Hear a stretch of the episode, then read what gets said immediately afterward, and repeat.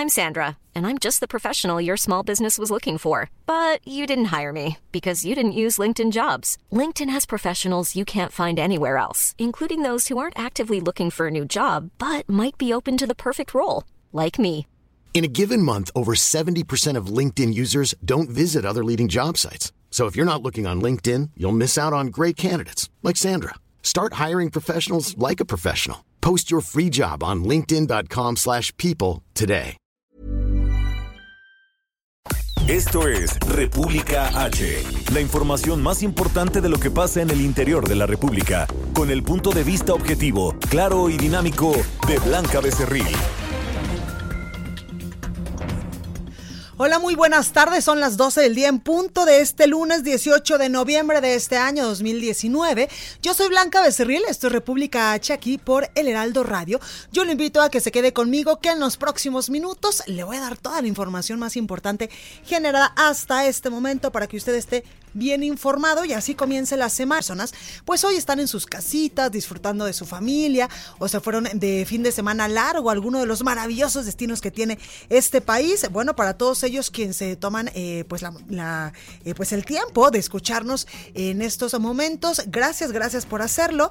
Así que eh, como le digo, le voy a dar toda la información más importante porque hay mucho que contarles, sobre todo muchos temas que tocó hoy el presidente Andrés Manuel López Obrador en su conferencia matutina. Habló, por supuesto, de la violencia que se ha suscitado en las últimas horas, en los últimos días, allá en Nuevo Laredo, Tamaulipas. También volvió a tocar el tema de cómo los medios de comunicación pues tocamos y transmitimos el tema de Culiacán, Sinaloa, de este operativo eh, pues que muchos han denominado un operativo fallido del 17 de octubre, donde eh, pues se detuvo en un primer momento y después se dejó en libertad a Ovidio Guzmán Loera, uno de los hijos de Joaquín Guzmán Loera, también habló de eso y por supuesto que el tema, el tema que se le preguntó frecuentemente hoy fue si va a recibir o no a Javier Sicilia, este eh, pues cofundador del movimiento por la paz con justicia y dignidad, quien le ha pedido al presidente Andrés Manuel López Obrador que cambie su estrategia en materia de seguridad porque de acuerdo con él y con otros especialistas, esta estrategia de abrazos no balazos y eh, pues no ha funcionado o no está dando los resultados que esperamos en todo el territorio nacional. Así que yo le tengo mucha información. Recuerde que nos puede seguir a través de nuestras redes sociales. En Facebook estamos como El Heraldo de México. En Twitter, arroba el heraldo-mx. Mi Twitter personal, arroba blanca becerril. En Instagram estamos como El Heraldo de México y también de la misma forma en YouTube completamente en vivo. Además en www.elheraldo de México.com.mx. Ahí hay una pestañita de color azul del color de esta casa editorial. Le pone play y nos puede escuchar y también ver totalmente en vivo a través de streaming. Aquí en la Ciudad de México nos escuchamos por el 98.5 de FM, en Guadalajara, Jalisco, donde estaremos transmitiendo el próximo miércoles totalmente en vivo desde el 100.3 de FM. Allá también en San Luis Potosí nos escuchamos por el 93.1, en Tampico, Tamaulipas por el 92.5, Reynosa 103.3, Villahermosa, Tabasco 106.3 de FM y en Acapulco, Guerrero, donde pues muchos... Eh, muchos mexicanos, muchos, muchas personas que vivimos aquí en la Ciudad de México, nos vamos a pasar estos fines de semana largo. Allá nos escuchamos por el 92.1 de FM. Sin más, vamos a un resumen de noticias y comenzamos. En resumen. Durante su gira del fin de semana por el estado de Nayarit, el presidente de México, Andrés Manuel López Obrador, anunció la construcción de un camino para conectar La Yesca y Guadalupe de Ocotán en Contepic y que será financiado con recursos recaudados mediante una subasta de joyas. Escuche. Y le agradezco mucho al ciudadano fiscal general, Alejandro Germanero, que nos va a entregar 260 millones en alhajas que fueron confiscadas. Y esos 260 millones van a aumentar porque esas alhajas se van a poner en subasta. Y esa es la primera partida para el camino de la Yesca. En su conferencia de prensa de esta mañana, el primer mandatario anunció que va a impulsar una reforma para evaluar, eh, elevar, perdóneme, elevar a rango constitucional el pago de pensión para adultos mayores y becas para niños con discapacidad y estudiantes de bajos recursos, así lo dijo. El elevar a rango constitucional estos derechos, el derecho a la pensión y dejarlo establecido para los indígenas a partir de los 65 años, para los no indígenas a partir de los 68. Derecho universal. También se va a elevar a rango constitucional el derecho a la pensión a niñas, niños, indígenas y pobres con discapacidad. Se va a establecer por primera vez en la Constitución el que se tenga el derecho a recibir una beca para estudiar cuando se pertenece a una familia pobre luego de que el activista Javier Sicilia anunció que volverá a marchar para exigir la pacificación del país, López Obrador dijo que no lo va a atender personalmente porque tiene muchas actividades. La Fiscalía General de Morelos confirmó la detención de tres personas presuntamente implicadas en el secuestro del ex rector de la Universidad Autónoma del Estado, Alejandro Vera Jiménez, y de su esposa, María Elena Ávila. Autoridades de los Estados Unidos en información internacional reportaron un tiroteo esta mañana dentro de un supermercado de la ciudad de Oklahoma con un saldo de por lo menos tres personas muertas. El agresor fue abatido por la policía. Y en Hong Kong, este lunes la policía utilizó gas lacrimógeno y balas de goma para dispersar a un grupo de manifestantes que buscaban liberar a cientos de activistas que permanecían retenidos por las autoridades en una universidad. La nota del día. Bueno, pues comenzamos con toda la información y como ya le eh, decía yo, el presidente Andrés Manuel López Obrador en su conferencia matutina del día de hoy aquí en Palacio Nacional habló de muchos temas, entre ellos los más importantes, los de seguridad y de la inseguridad que se está viviendo en muchos estados del país, sobre todo en la zona fronteriza con Estados Unidos.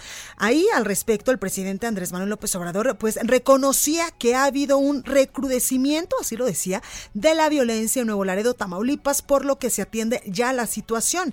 Y es que el, domingo, el jueves y el viernes de la semana pasada, pues se desató una serie de bloqueos, ya le decía yo en días anteriores, también incendios y ataques contra militares luego de la muerte de un sicario perteneciente al cártel del noreste. Escuchemos qué es lo que decía hoy el presidente Andrés Manuel López Obrador al respecto. No, no me informaron, pero sí hay constantes enfrentamientos, desgraciadamente en Nuevo Laredo. Sí, tenemos ahí enfrentamientos constantes. Ahí hay algo especial. De todo Tamaulipas es donde hay eh, más enfrentamientos. Se está trabajando en eso. ya les voy a informar. Bien.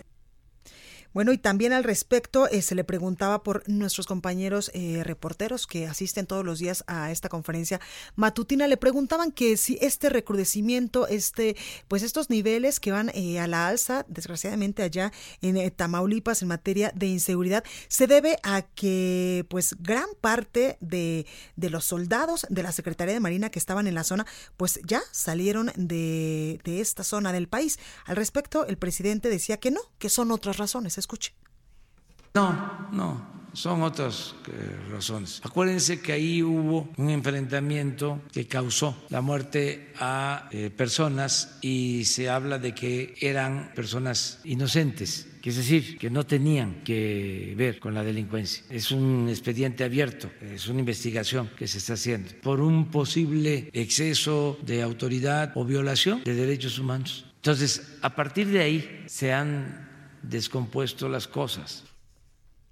Y al respecto de otro, eh, pues otro estado de la República que lamentablemente los índices de inseguridad no han logrado bajar, sino por el contrario van en aumento, es allá en Sinaloa. El presidente hoy volvió a insistir que los medios de comunicación, pues nos pasamos en la cobertura sobre el operativo fallido por la captura de Ovidio Guzmán, el hijo de Joaquín El Chapo Guzmán, allá en Culiacán, Sinaloa. Y es que eh, se le preguntó que si habrá o si eh, va a existir un informe a un mes de estos hechos que pasaron el pasado 17 eh, de octubre. Al respecto, el mandatario federal pues acusó un linchamiento mediático a los funcionarios del gabinete en materia de seguridad por eh, la cobertura que en algunos momentos dieron varios medios de comunicación a los sucesos allá en Culiacán, Sinaloa. Escuche.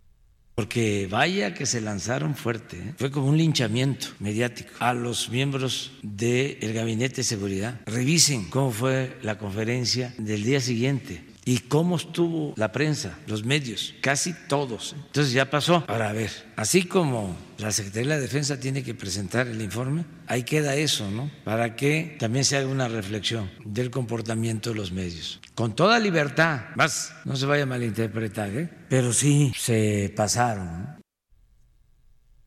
Bueno, pues ahí parte de lo que decía el presidente Andrés Manuel López Obrador sobre estos dos estados del país, Tamaulipas y Sinaloa, donde pues los hechos de violencia no cesan y tampoco donde no ha bajado la inseguridad es en Guanajuato. Ya le he dicho yo en reiteradas ocasiones aquí en este espacio informativo que este estado del país, donde muchos años atrás pues era eh, un estado tranquilo, un estado donde la gente vivía en paz, pues últimamente ha tenido varios, varios, eh, pues varias notas importantes en materia de inseguridad y es que allá tres hombres fueron asesinados a balazos la tarde de este domingo en el interior de una vivienda en el municipio de Apaseo el Grande, Guanajuato. Y usted recordará que hace eh, tiempo también le habíamos informado que una banda estaba eh, pues cobrando como derecho de piso y también eh, bueno y también pues diciéndole a los a los productores o a los comerciantes que se dedican al tema de la tortilla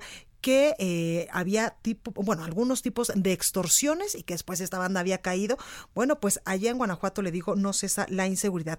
De esto que le comento de estos tres hombres que fueron asesinados a balazos la tarde apenas de este domingo en el interior de una vivienda en el municipio de Apaseo el Grande, en Guanajuato, se dice, eh, de acuerdo con medios locales, que posterior al ataque, personas armadas y encapuchadas a bordo de varias camionetas salieron de la comunidad de acuerdo con los reportes. Elementos de seguridad pública de Guanajuato, por supuesto, que acudieron al lugar de los hechos, donde encontraron, sí, casquillos de diferentes calibres en esa zona. La zona fue acordonada para que personal de la Fiscalía General del Estado recabara los indicios y ordenara el levantamiento de los cadáveres para ser trasladados al servicio médico forense. Esto es lo que sucedía apenas ayer allá en Guanajuato. Y sobre los temas de seguridad, hoy, eh, pues el presidente hablaba en su conferencia matutina que no eh, estaría recibiendo él al cofundador y activista del movimiento por la paz con justicia y dignidad, Javier Sicilia. Y es que, eh, pues Javier Sicilia le ha dicho ya en reiteradas ocasiones al presidente Andrés Manuel López Obrador que su estrategia en materia de seguridad pues no está funcionando. Tan es así que yo le acabo de dar por lo menos tres casos de tres estados del país donde la inseguridad sigue a tope. Y luego de que, eh, pues Javier Sicilia, como le comento, anunció una caminata a Palacio Nacional para exigir un cambio en la estrategia de, de seguridad, el presidente López Obrador descartó que vaya a recibirlo él personalmente, pero aclaró que sí será atendido por su gobierno. Dijo el mandatario que respeta, pero no comparte la posición de Javier Sicilia y aseguró que la manifestación que realizará es signo de la vida democrática que en estos momentos vive todo el país. Escuche. Cerca de lo de Sinaloa me van a entregar seguramente un informe. Aquí el secretario puede informarles en unos días más. No hay nada que ocultar. Ha pasado el tiempo y estoy convencido que fue buena la decisión de frenar, de detener el operativo, porque se protegió la vida de las personas. Nosotros respetamos el derecho a la libre manifestación de las ideas, el derecho a disentir y todos los opositores o los que demandan al gobierno tienen el derecho de expresarse, de manifestarse. Nosotros tenemos que respetar a quienes se oponen al gobierno, sea quien sea. Y pues yo vengo de la oposición. Nosotros hacíamos marchas, éxodos, manifestaciones. Imagínense cuántas veces estuvimos en el Zócalo y vamos a seguir estando para no perder la costumbre. También el presidente decía que él no lo estaría recibiendo personalmente porque pues no se podía exponer a, estos eh, pues a estos hechos, pero sí decía que lo va a recibir personal de su gobierno. Decía exactamente que podría estar eh, siendo atendido en la Secretaría de Gobernación, incluso por Alejandro Encinas, quien es el subsecretario de Derechos Humanos. Escuche. No se lo puede atender la secretaria de Gobernación, Alejandro Encinas, que es el subsecretario de Derechos Humanos, porque así como él tiene el derecho de manifestarse y de ser recibido, pues todos los ciudadanos. Y yo tengo también muchas actividades. Tengo que administrar mi tiempo, que es de todos. Bueno, pues ahí decía el presidente y también eh, pues en esta conferencia matutina hacía hincapié y decía textualmente, imagínense yo al estar eh, pues esperándolo aquí y la prensa conservadora o la prensa FIFI como también le llama el presidente algunos medios de comunicación y nuestros adversarios dándose vuelo, yo haciéndole el caldo gordo a los conservadores, el gran encuentro, decía el presidente Andrés Manuel López Obrador, pues al reiterar que él personalmente no estaría recibiendo al eh, pues al activista Javier Sicilia que eh, pues él está pidiendo que cambien la estrategia del gobierno federal en materia de seguridad porque la actual, dice Javier Sicilia, no está funcionando. Vamos ahora hasta Jalisco porque allá también la inseguridad está a tope y es que suman 24 muertos más encontrados en la fosa de Tlajomulco de Zúñiga allá en Jalisco. Mayeli Mariscal nos tiene toda la información. Mayeli, ¿cómo estás? Hola, ¿qué tal Blanca? Buenas tardes. Así es, ya son 24 los cuerpos que se han confirmado por parte de la Fiscalía Estatal en este predio ubicado en el Zapote, en Tlajomulco de Zúñiga, en Jalisco. Todavía no terminan de realizar estas labores de revisión en este terreno, en donde se detectó que hubo movimientos de tierra y pues por lo tanto han estado, además de los cadáveres, también sacando bolsas con restos humanos, perdón, y también eh, con algunos indicios. Así es lo que ha reportado la Fiscalía. Comentarte que de estos 24 cuerpos, 18 corresponden a hombres, cinco a mujeres y hay uno que todavía no se determina el sexo. Además de estos eh, cuerpos, pues también ya fueron identificados cinco. Hay que comentar que cuatro contaban con una carpeta de investigación en la Fiscalía Especial para Personas eh, Desaparecidas, por eso fue eh, pues más fácil, digamos, la identificación. Además de que, pues también comentar que eh, todavía, eh, como te digo, continúan estas labores en la zona y pues estaremos muy pendientes a ver qué es lo que nos comenta eh, la Fiscalía respecto al terreno y pues todavía lo que se pueda localizar en él. Perfecto. Mayeri Mariscal, gracias por esta comunicación. Hasta luego, buen día. Buenos días. Entrevista. Tengo en la línea telefónica, me da mucho gusto saludar precisamente a Javier Sicilia, él es cofundador del Movimiento por la Paz con Justicia y Dignidad. Javier Sicilia, ¿cómo está? Buenas tardes. Buenas tardes, Blanca. Buenas tardes al auditorio. Gracias por esta comunicación, eh, don Javier. Oiga, cuénteme un poco, eh, pues, ¿qué opinión le merece los dichos de hoy del presidente Andrés Manuel López Obrador al afirmar que, pues, no lo estaría recibiendo él personalmente, sino eh, parte o alguien de su gabinete respecto a que usted pues ha anunciado una caminata a Palacio Nacional para exigir el cambio de estrategia del gobierno federal porque pues no está funcionando. Sí, así es. Este, es un llamado al presidente a que retome sus compromisos de la agenda de justicia y paz como se habían acordado cuando él fue presidente electo y, durante su campaña. Eh, y pues el llamado es muy perentorio, es muy claro, es en relación con los lo que había asumido en relación con la agenda de verdad, justicia, paz y seguridad. Y este, vamos a caminar. Me lamento mucho que haya banalizado eh, la carta, que no la haya leído con la atención debida y que su gesto sea un gesto de violencia, porque la violencia es una forma de, el desprecio es una forma de la, la violencia. Y pues si quiere recibirnos está bien, si no también vamos a ir a verlo, como se le dijo en esa carta, con, con una propuesta muy clara, de la cual él tiene antecedentes porque fueron propuestas que se acordaron con él.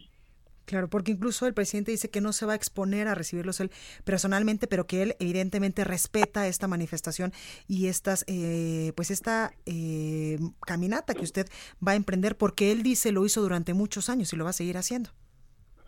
Este, sí, se refiere a, que él también ha caminado o no, no, no, no, no entiendo. Sí, dice que el dice el presidente que él también eh, pues se manifestó durante muchísimos años y que respeta que ustedes en este momento pues también quieran hacerlo para exigir un cambio en la estrategia de seguridad, pero que él no va a cambiar esta estrategia que, eh, que está implementando su gobierno. Bueno, es ya será su responsabilidad. Nuestra obligación es tratar de caminar hacia una estrategia más profunda, tal y como le habíamos acordado, una, una política de Estado compleja basada en la justicia transicional y en, en, el, en, en, el ordenamiento de un montón de políticas públicas que caminan en ese sentido, pero que están desorganizadas. Pero bueno, a final de cuentas, si él quiere empeñarse en una estrategia que está caminando hacia el infierno, hacia la profundidad del infierno, pues el responsable va a ser de él. Nosotros, nuestro deber nuestro es ir y trabajar y apoyarlo, pero en función de algo muy serio. Si él decide que así no es, pues él cargará con la monstruosidad, ¿no? y el fracaso de la historia. Claro. Javier, ¿qué es lo que está fallando precisamente en esta estrategia de seguridad? Ya veíamos casos, por ejemplo, como los de Culiacán, Sinaloa, o como el tema de Guanajuato, en Tamaulipas y muchos estados del país, donde en vez de bajar estos índices delictivos, pues están aumentando. Pues sí, precisamente porque todo lo tiene desorganizado, ¿no? Tiene a la Guardia Nacional por un lado, que no tiene una clara estrategia, tiene por otro lado a la Comisión de Búsqueda de Desaparecidos, que dijo que iba a darle todo y tiene 43 personas para un problema que además reduje, enorme, que además redujeron a, a las fosas, tiene a la Comisión de Atención a Víctimas absolutamente abandonada, no tenemos ni siquiera comisionado, a pesar de que ahí está la terna, este, tiene unas políticas de asistencia social que no están tejidas con todo esto, y bueno, pues la consecuencia es el horror. La consecuencia es que una política de abrazos coincide también con una política de balazos. Los resultados son iguales. Y esto implicaría replantearla en un sentido muy profundo. Tenemos que juzgar al pasado, como lo está haciendo, pero lo está haciendo también, pero por casos aislados de toda esta cuestión que estoy planteando, y pues el resultado sigue siendo el horror, la violencia, y la indefensión de la ciudadanía. Claro. Oiga, Javier, hace tres horas Alejandro Solalinde eh, también emitió un pronunciamiento respecto a este tema en su cuenta de Twitter y dice, Javier Sicilia es amigo, excelente poeta, pero pésimo como político. Lamentable que haya abandonado su movimiento en momentos difíciles. Lamentable también que deponga al régimen que lucha por la paz como fruto de la justicia. Esta vez no marcharé con él, dice Alejandro Solalinde respecto a este tema pues lamento que no esté tampoco este, entendiendo el espíritu de esa carta, que no esté leyendo con atención lo que estoy diciendo, ¿no? Y lamento mucho que en función de, una creencia en el poder abandone sus posiciones morales. El poder siempre hay que estarlo presionando para que reaccione en función de, de una ética que, que generalmente se pierde en función de la, de la eficacia del poder de mantenerse en el poder. Y bueno, pues espero que Alejandro vuelva a recuperar su, su dignidad moral frente al poder. Alejandro, por último preguntarle, eh, perdón, Javier Sicilia, eh, por último preguntarle, ¿usted continuará luchando, luchando porque en México, pues en algún momento nos llegue la paz y la tranquilidad? Pues sí, no me queda de otra. Es mi casa, mi gente, es mi familia. Los mexicanos son mi vida y mi hijo, la muerte de mi hijo no puede y de tantos ciudadanos y de tantos y el dolor de tantos padres no puede acabar en, en una continuación del infierno, ¿no?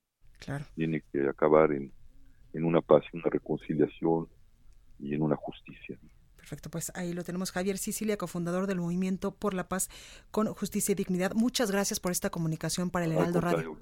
Cuídese mucho. Gracias a usted.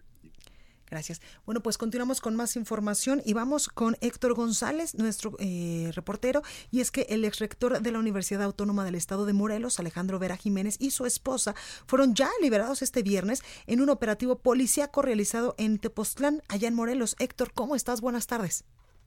¿Qué tal? Muy buenos días, con el gusto de saludarles a ustedes y al auditorio. Efectivamente, luego de un operativo policíaco, Alejandro Vera Jiménez, ex rector de la máxima casa de estudios de Morelos y su esposa, la investigadora María Elena Ávila Guerrero, fueron liberados en, una, en un operativo en el que participaron tanto autoridades estatales como federales, encabezados por agentes de la denominada Unidad Especializada en Combate al Secuestro, esta perteneciente a la Fiscalía General de Morelos.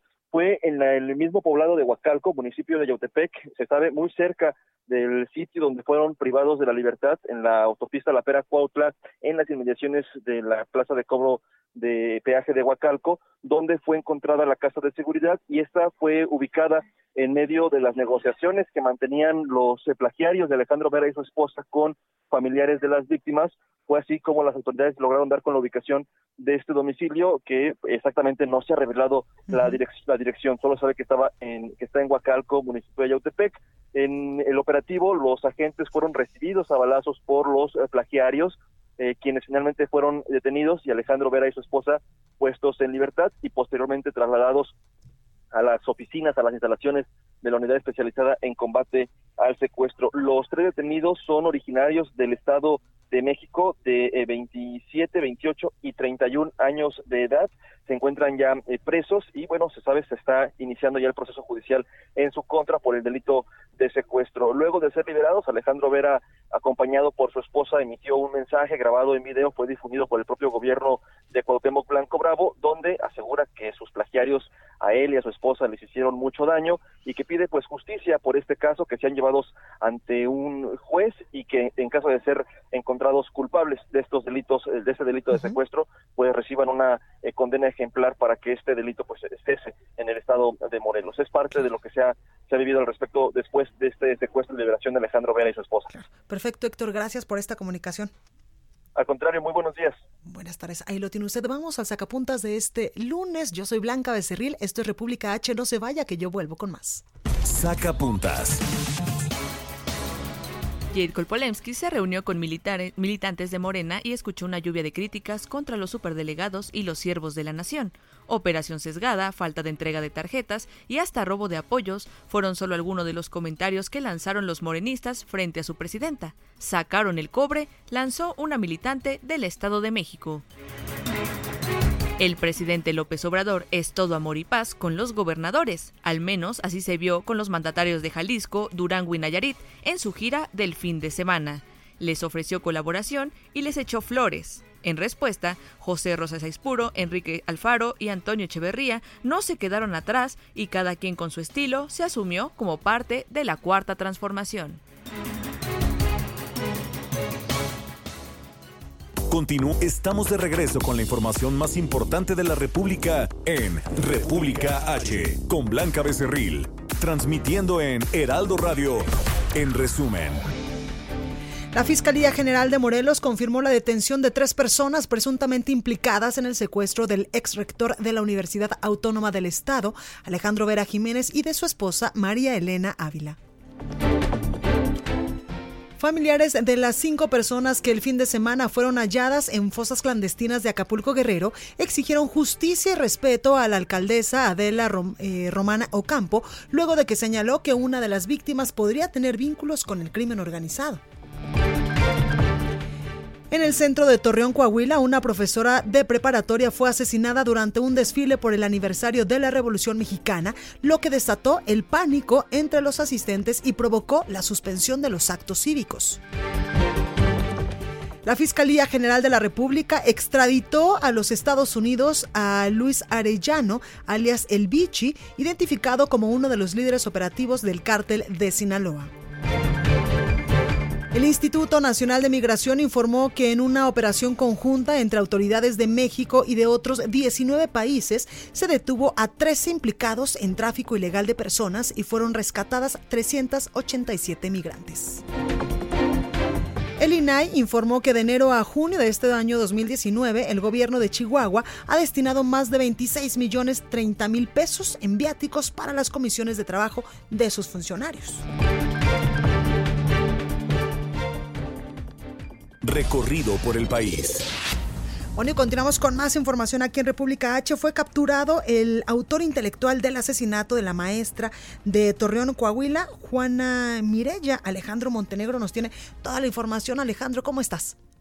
Hola, ¿qué tal, Blanca? Muy buenas tardes. Te saludo desde Coahuila con el reporte más actualizado sobre este asesinato de una maestra de 50 años en el municipio de Torreón mientras se desarrollaba el desfile por el aniversario de la Revolución Mexicana. Quiero comentarte que ayer por la noche el gobierno de Coahuila dio a conocer que ya detuvieron a Salvador N., quien presuntamente fue identificado como el autor o como el presunto autor intelectual de este asesinato, eh, quien dicen que es el hijastro precisamente de, de esta maestra. Ya fue detenido ayer por la noche y las autoridades ahora se están abocando a tratar de identificar y detener eh, al autor material, pues se dice que, que este hombre, Salvador N., habría pagado a una tercera persona para asesinar de dos disparos a esta, a esta maestra de preparatoria del municipio de Torreón. Esa es la información eh, que tenemos. El gobernador del estado, Miguel Riquelme, descartó que esto tuviera algún vínculo con el crimen organizado. señaló que se trató estrictamente de un tema familiar y bueno, pues estaremos pendientes de la información que vaya surgiendo en las próximas horas, Blanca. Perfecto, Alejandro Montenegro, gracias por esta comunicación. De nada, estamos al pendiente. Buenas Perfecto, pues ahí lo tenemos y ahora vamos a, con Marta de la Torre, con nuestra compañera, porque durante la actual legislatura desapareció del portal web de transparencia del Congreso del Estado de Colima el apoyo económico que los diputados recibían para gastos de telefonía y gasolina, presuntamente. Marta, ¿cómo estás? Buenas tardes. Hola, ¿qué tal? Buenas tardes. Efectivamente, pues llegaron con la bandera de austeridad, con promesas de bajarse el sueldo, de, no gastar en gasolina, no gastar en telefonía. Sin embargo, pues esas, eh, el cumplimiento de dichas promesas se fue disolviendo poco a poco y en lo que va de la presente legislatura simplemente dejamos de ver en la consulta de la página web de transparencia que ya no aparecía el gasto de gasolina y de telefonía. Sin embargo, cuando se revela, eh, pues a través de los medios de comunicación, se revela que se duplicó el gasto de eh, la para presidir una comisión, eh, ya que en la pasada legislatura le daban 15 mil pesos mensuales y ahora les, dan, les dan cerca de 30 mil pesos, los diputados salieron a decir que era lo correspondiente a telefonía y también a lo de los vales de gasolina. Es la primera vez que reconocen, Blanca, eh, de manera clara y precisa que sí, que siguen recibiendo este apoyo y lo más lamentable pues es la opacidad porque en ninguno de los apartados de transparencia, ni siquiera en este se aclara que es, eh, que es este recurso se eh, les está dando precisamente para que cubran sus gastos de teléfono y que cubran todos sus vales de gasolina. En este sentido, pues los eh, diputados de la presente legislatura pues eh, han dicho que ellos han dejado de gastar, no han aclarado que continúan eh, pues ejerciendo este pues estos vales de gasolina que se les sigue pagando la telefonía y pues ahora que simplemente no les quedó de otra más que aclarar por qué se duplicó el pago que les dan eh, por presidir una comisión, pues es que aclaran que efectivamente siguen recibiendo estos apoyos. Cabe destacar, Blanca, que son 25 diputados acá en Colima y son 25 las comisiones. El acuerdo que tienen es que cada uno debe de presidir alguna comisión, incluso se han realizado pues varios eh, cambios de presidencia, algunos eh, a los panistas, por ejemplo, tenía la comisión de transparencia, se la retiraron, en el caso de eh, pues Contraloría también el titular ya le retiraron esta comisión, pero solamente se las van cambiando y continúa el acuerdo de que los 25 sigan presidiendo una comisión y de manera, por los 25 tienen garantizado estos 15 mil pesos de eh, recursos adicionales para que cubran sus eh, gastos de telefonía y de gasolina, pero pues sigue la opacidad porque en la página de transparencia no se aclara exactamente lo que reciben, para qué lo reciben y cómo lo deben de solventar. Mi reporte. Gracias, Marta. Buenas tardes. Gracias, buenas tardes. Estados. Bueno, pues ya está con nosotros Fabiola Cancino, editora de Estados en el Heraldo de México, quien nos platica y nos va a contar sobre el buen fin en los estados de la República. Fabi, yo casi que me gasté toda mi quincena, debo de aceptarlo. Exactamente, ¿cómo estás, Blanquita? Así es, como que fue la locura con el buen fin, ¿no? Todo el mundo comprando, todo el mundo viendo, las tarjetas al tope seguramente. Pero fíjate que hubo estados que aprovecharon esta oportunidad del buen fin para ofrecer descuentos en multas, recargos y hasta en solicitud de licencias. Claro, que incluso había un estado que me parece que fue eh, Tabasco, que decía, ok, pues ya que viene el buen fin, aprovechen y, paguen su luz porque vamos a tener descuentos en la Comisión Federal de Electricidad. Exactamente, y otros como Coahuila, este, tuvo la, para la licencia de conducir. Ah, ok. Tuvo muy buena respuesta, cuando menos el viernes y las primeras horas del sábado, 80 mil ciudadanos fueron a tramitar su licencia. No, obviamente no se las dan en ese momento, ellos tienen, digamos, hasta 15 días antes de que venza su documento oficial para poder hacer el cambio.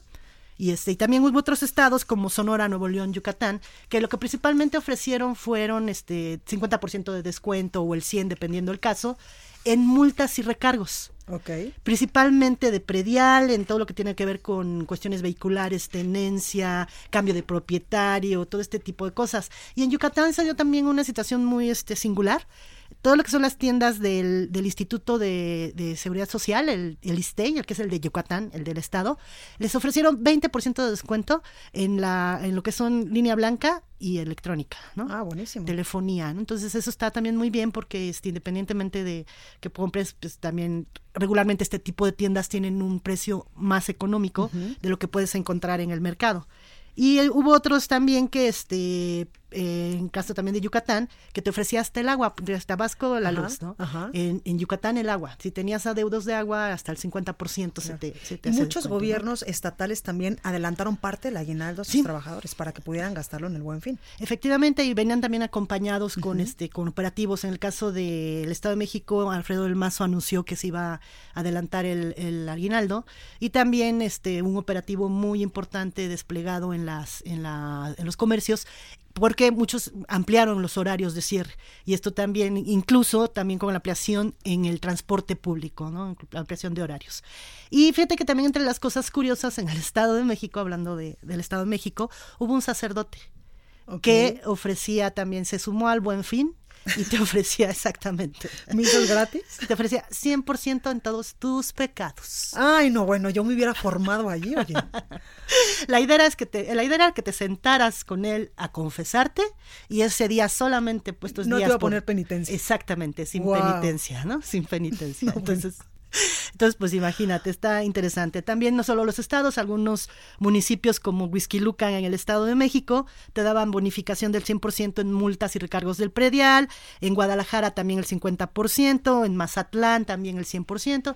Digamos que fue como que aprovecharon y está bien, porque muchas veces esto de, el dinero que tienes lo ocupas para principalmente electrodomésticos, ¿no? Las pantallas son siempre un hitazo. Pero qué bueno que haya gobiernos que digan, no, le te echo la mano, este, pues paga algo de lo que debes o como quieras, sí. Vamos mano a mano, ¿no? Y hasta este padre se sumó algo. Exactamente, exactamente. bueno. Muchas gracias, Fabi. Al contrario, bonita tarde. Bonita tarde. El análisis. Pues me da mucho gusto saludar en la cabina de República H a Miguel Ángel Mancera, senador del PRD, ex jefe de gobierno de la Ciudad de México. ¿Cómo estás, Miguel Ángel? Me da mucho gusto saludarte, que estar aquí contigo, con tu audiencia. Muchas gracias. Oye, cuéntame un poco, el tema de seguridad es un tema que tú lo manejas perfectamente porque incluso eh, tuviste un, cargo importante dentro de, de la Ciudad de México antes de que tú fueras jefe de gobierno de la capital del país y ahora nuevamente vuelve a tocar el tema el presidente Andrés Manuel López Obrador en su conferencia matutina el tema de eh, pues de Culiacán. ¿Tú qué opinión tienes sobre este sobre este operativo? Muchos dicen que fue fallido, otros dicen que era lo que se tenía que hacer. Es que tiene dos tiempos este operativo desde mi punto de vista. Sí hay un operativo fallido, aceptado por las propias autoridades federales, y luego una salida del operativo que también lo he dicho, no había otra. No había otra, no había de otra. Eh, porque si no se hubiera hecho esa retirada, la verdad es que hubiera sido una masacre, hubiera habido un derramamiento de sangre, no de, no solamente de la, de la batalla o del combate entre buenos y malos, sino lo que se conoce como daños colaterales. Muchas personas, muchos civiles pudieron haber resultado heridos, pero eso fue derivado del el operativo que se precipitó de un operativo que se salió del control eh, programático de planeación. No estuvo bien planeado en tiempo y forma. Yo creo que no. Yo creo que no, porque se subestimó la fuerza de reacción. Que esto es un cártel. O sea, lo que vieron es la reacción de alguien que puede movilizar en minutos a más de 300 elementos armados y además con armas mucho más potentes que las que tenían las corporaciones. Que eso ya había pasado, ¿verdad, eh, senador? En Jalisco en el 2012. Cuando iban a detener también a un narcotraficante del cártel Jalisco Nueva Generación, que de repente, pues, eh, Jalisco se volvió un campo, un campo de batalla. Un campo de batalla. Y ahora, nada más y nada menos, estabas metiéndote con el cártel más, desde mi punto de vista, el más fuerte que tiene todo México el cártel que tiene mayor presencia en los Estados Unidos, en el territorio norteamericano, ya no digas en el nacional. Con el último reporte de la DEA 2018, es la organización delictiva mexicana más potente que tiene los Estados Unidos. Oiga, senador, la estrategia en materia de seguridad está funcionando o no está funcionando. Hace unos momentos entrevistaba a Javier Sicilia que pues le había mandado una carta al presidente Andrés Manuel López Obrador para que eh, pues decirle que esta estrategia de abrazos no balazos tampoco está funcionando como las estrategias pasadas y también para informarle que va a hacer una marcha eh, hasta Palacio Nacional y el presidente hoy le contesta pues perdóneme pero yo no tengo como mucho tiempo de recibirlo pero lo va a recibir alguien de mi gobierno. Alejandro Encinas podría ser. Mira, yo creo que la marcha va a tener obviamente su, su significado, va a tener su repercusión. El presidente ha reiterado en varias ocasiones que él va a continuar con la estrategia. A eso le apostaron. Nos lo reiteró el secretario de Seguridad. Cuando estuvo en comparecencia eh, con Cuando ustedes. compareció con nosotros y nos dijo, el operativo pudo fallar, pero la estrategia no, porque estamos empezando. Nosotros dijimos, adelante, pero nada más díganos con qué se puede ayudar, Claro. porque lo que propuse yo y lo que reiteramos en varias ocasiones es, se requiere un gran acuerdo nacional. Ya no se puede hacer aislado, no se puede, no, no se va a poder. Necesitas a las policías municipales, a los locales, a los gobernadores, a los presidentes No solo a la municipales, Guardia a las Nacional. alcaldesas, al Congreso, a los congresos locales. Necesitas a, a todo mundo ponerlo en, una, en un solo eje de acción, porque de otra manera, lo que se provocó con la salida de prisión de más de 70 mil personas va a ser muy difícil revertirlo. Con este tema del nuevo sistema de justicia penal Sí, la acusatoria. puerta giratoria que se abrió en una ley de ejecución, la, la discrecionalidad de los juzgadores para permitir salidas anticipadas de, a diestra y siniestra. Estás hablando de 70 mil personas, ¿verdad? En la Ciudad de que México. costó mucho trabajo atraparlas también. Claro, aquí lo están viviendo Por ya. Eh, eh, acabo de ver que eh, soltaron a uno de los que participaron en este video que fue viral en Azcapotzalco, que se metieron ahí. O los del operativo ahora. O los del en operativo Tepito, de Tepito. Con el Bueno, Lunares. porque nosotros lo venimos reiterando desde hace tiempo. Si no se ponen esos candados, va a seguir sucediendo. La Ciudad de México, cuando eh, tenía los estándares de seguridad mejores, su población penitenciaria era de 41 mil. Hoy tiene 25. Sí, digo, en la última de las cifras que yo conocí, no sé el día de hoy, pero estás hablando de 15 mil personas de diferencia. ¿no? No, bueno, pues ahí están los datos. Senador, usted es un eh, pues legislador muy activo allá en el Senado de la República. Trae varias iniciativas, entre ellas muchas de eh, cuestiones de salud, de la marihuana y Sí. estos, estos temas. Cuéntenos un poquito eh, cómo va el asunto de la posible regulación de la marihuana para uso lúdico allá en el Senado de la ¿Se está República. que es un avanzando? tema complicado y polémico. Sin duda, se está, se está avanzando y se está avanzando y no va a la velocidad que quisieran muchas organizaciones o mucha gente, porque no solamente es el uso medicinal ya, estamos hablando del uso lúdico, del uso de investigación, de todo lo que pudiera ser el debate de si comestibles o no comestibles, de las cadenas de producción, si las colocas en línea en vertical, si impides que haya la verticalidad de la producción. Es decir, la gente tiene que saber que estamos trabajando. Claro. Han sido muchísimos los foros en los que Sí. hemos estado participando. Pero yo estoy convencido que México va a llegar a eso. Senador, otro tema polémico, la designación de la nueva titular de la Comisión Nacional de los Derechos Humanos. Sí, pues una, una votación que desgraciadamente estuvo muy dividida, que llegó a pues a la confrontación, no solamente de, de dicho, sino de hecho, y, y, y ahora, desde mi punto de vista, se tiene que buscar una reforma integral de la Comisión de Derechos Humanos. Reforma que te permita que tenga mayor fuerza la comisión, pero que también tenga mayor participación de la ciudadanía en esta conformación de los cuadros y de los equipos. Claro. Creo que hay una oportunidad para hacer una reforma constitucional y te lo recalco porque se requiere que Morena esté de acuerdo, porque es constitucional. Claro.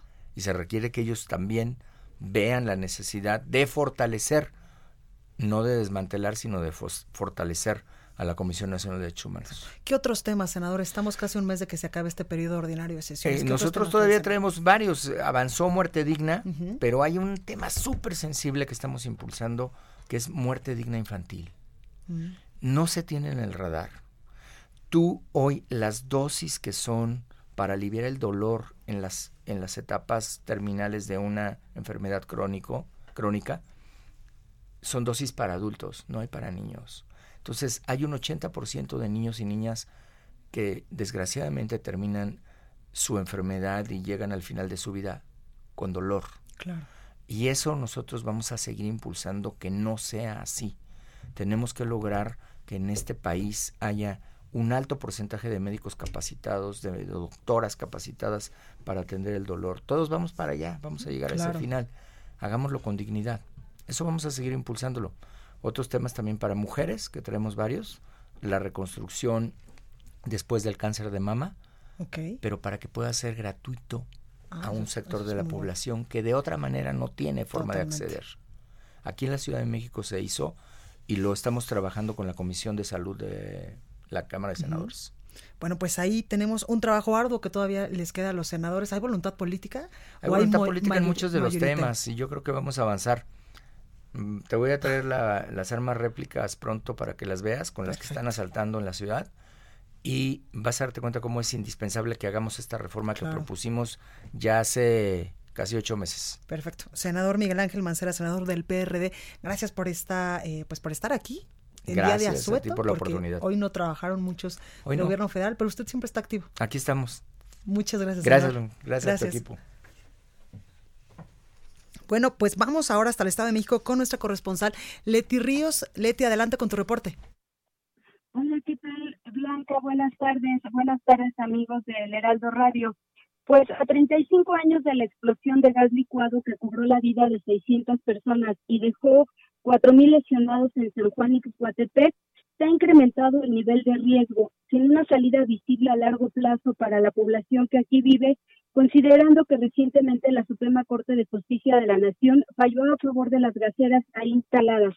El presidente de la Comisión de Protección Civil de la Cámara de Diputados local, Max Correa, nos explicó que además de las seis gaseras que siguen operando, también trabajan en el pueblo una empresa de químicos peligrosos y una alcoholera, además de los ductos de Pemex que atraviesan la zona. Eh, el, diputado nos explicó que en la actualidad no existen eh, salidas, no hay salidas de evacuación para la población en caso de algún riesgo o de algún accidente. Eh, tampoco se cuenta con el polígono de seguridad que fue decretado en el gobierno de Miguel de la Madrid en 1988, luego de la explosión. Esto debido a que a lo largo de los años los gobiernos municipales y del Estado de México han otorgado permisos de construcción en esta zona, eh, pues invadiendo este polígono de seguridad. Los vecinos nos dicen que viven con constante incertidumbre y temor de que ocurra otro nuevo incidente en San Juanico. Y cabe señalar que, de acuerdo con el representante de la, del Frente Ciudadano de Tlalnepantla, municipio donde se encuentra San Juan Ixhuatepec, son alrededor de 10.000 personas las que eh, correrían riesgo en caso de un nuevo incidente en esta zona. Bueno, pues ahí tenemos la información. Leti, gracias por esta comunicación. Gracias, buenas tardes. Gracias, buenas tardes. Y en su primer informe de gobierno, Cuitláhuac García, el gobernador de Veracruz, dijo que con las acciones en materia de seguridad eh, se pudo ya reducir en un 20.82% las estadísticas de los delitos perpetrados en la entidad con respecto al 2018. Añadió que gracias a, estos operativos y a estos, eh, pues a estas estrategias se están resolviendo cuatro delitos que impactaron a la sociedad Aún dice eh, también y reconoce que quedan muchos temas por resolver. Otro de ellos, por ejemplo, es el homicidio del diputado local del PRI, Juan Carlos Molina Palacios, que nosotros le informamos aquí oportunamente hace una semana. También se refirió a los asesinatos múltiples ocurridos en Coatzacoalcos y en Minatitlán, así como el, al del periodista Celestino Ruiz en Actopan y el multihomicidio de la alcaldesa de Mixla de Altamirano, Marisela Vallejo, en los que destacó detenciones y también avances en estas investigaciones. Dijo también el gobierno y el gobernador de Veracruz, Huitlahuac García, que fue posible en parte al cambio que se dio en la Fiscalía General tras la remoción de Jorge Winkler por el Congreso local. Por ello, dijo el gobernador, a la fecha Veracruz ocupa el lugar número 28 en incidencia delictiva por cada 100.000 habitantes. Además, reveló que su gobierno ya gestiona financiamiento ante el Banco Nacional de Obras y Servicios Públicos para comenzar la obra del sexenio, llamada así, al tren ligero que pasaría por los municipios de Rafael Lucio, también de Banderilla, Jalapa y Coatepec. Además, confirmó el gobernador de Veracruz que el proyecto ya arrancó sus etapas de planeación y de proyección para hacer toda la estadística necesaria porque se pretende que sea el principio y el principal proyecto de su administración allá en Veracruz. Vamos a más información porque el 50% de los presidentes municipales de Puebla enfrentan en estos momentos una solicitud de revocación de mandato de todos los partidos políticos. Ninguno se salva allá en Puebla. Jesús Lemus nos tiene toda la información. Jesús, adelante. Gracias, Blanca. Muy buenas tardes. Buenas tardes a los amigos del auditorio. Y efectivamente, como bien refieres, este dato del 50% de los presidentes municipales que tienen una solicitud de revocación de mandato lo daba a conocer la diputada local del Partido Encuentro Social, Nora Merino Escamilla, quien explicaba que pues estas peticiones que si bien se analizan al interior del Congreso del Estado, principalmente en la Comisión de Gobernación, no será contentillo de los grupos de oposición. Dejó en claro que el único caso fuerte, por llamarlo de alguna manera, corresponde al escenario que se ha vivido en las últimas horas en el municipio de Tehuacán, donde recordemos ya se detuvo el alcalde de esta demarcación, Felipe Pajane Martínez, y quien enfrentaba pues esta solicitud, eh, solicitud de revocación de mandato por un presunto desvío de recursos en más de 120 millones de pesos. En el caso de otros escenarios, en el caso de otros municipios, corresponde, por ejemplo, al incumplimiento de promesas de campaña como obra pública, el tema de drenaje, el tema de alumbrado público, pero te reitero, ninguno de ellos escala al escenario como el que se vive en Tehuacán. En este sentido, te reitero, la diputada del Partido Encuentro Social defiende que cada una de estas solicitudes que se habrán de analizar con apoyo de la Secretaría de Gobernación aquí en Puebla buscará dirimir las diferencias políticas y también los conflictos sociales que hay con algunos grupos que te reitero todavía siguen peleando algunas pugnas internas principalmente en temas políticos a raíz de las elecciones de 2018. Reitero el dato, el 50% de 217 alcaldes aquí en Puebla al menos enfrenta una solicitud de revocación de mandato y el caso más fuerte corresponde al escenario que te comento del municipio de Tehuacán, Blanca. Bueno, pues ahí lo tenemos, Jesús. Gracias por esta comunicación. Claro que sí, muy buenas tardes. Buenas tardes. Bueno, pues hasta aquí este espacio informativo. Yo soy Blanca Becerril, esto fue República H. Yo le invito a que continúe con la programación de El Heraldo Radio y yo lo espero con todo el gusto del mundo el día de mañana en punto a las 12 con más información. Que tenga un excelente inicio de semana, un muy buen lunes. Si usted está descansando, disfrute de su familia que ya mañana empezará otra vez con el trabajo y con todas las obligaciones que uno siempre tiene. Que tenga un muy buen día. Cuídese mucho y sea feliz. Esto fue República H, la información más importante de lo que pasa en el interior de la República, con el punto de vista objetivo, claro y dinámico de Blanca Becerril. Continúa escuchando Heraldo Radio, donde la H suena y ahora también se escucha. Una estación de Heraldo Media Group. Heraldo Radio.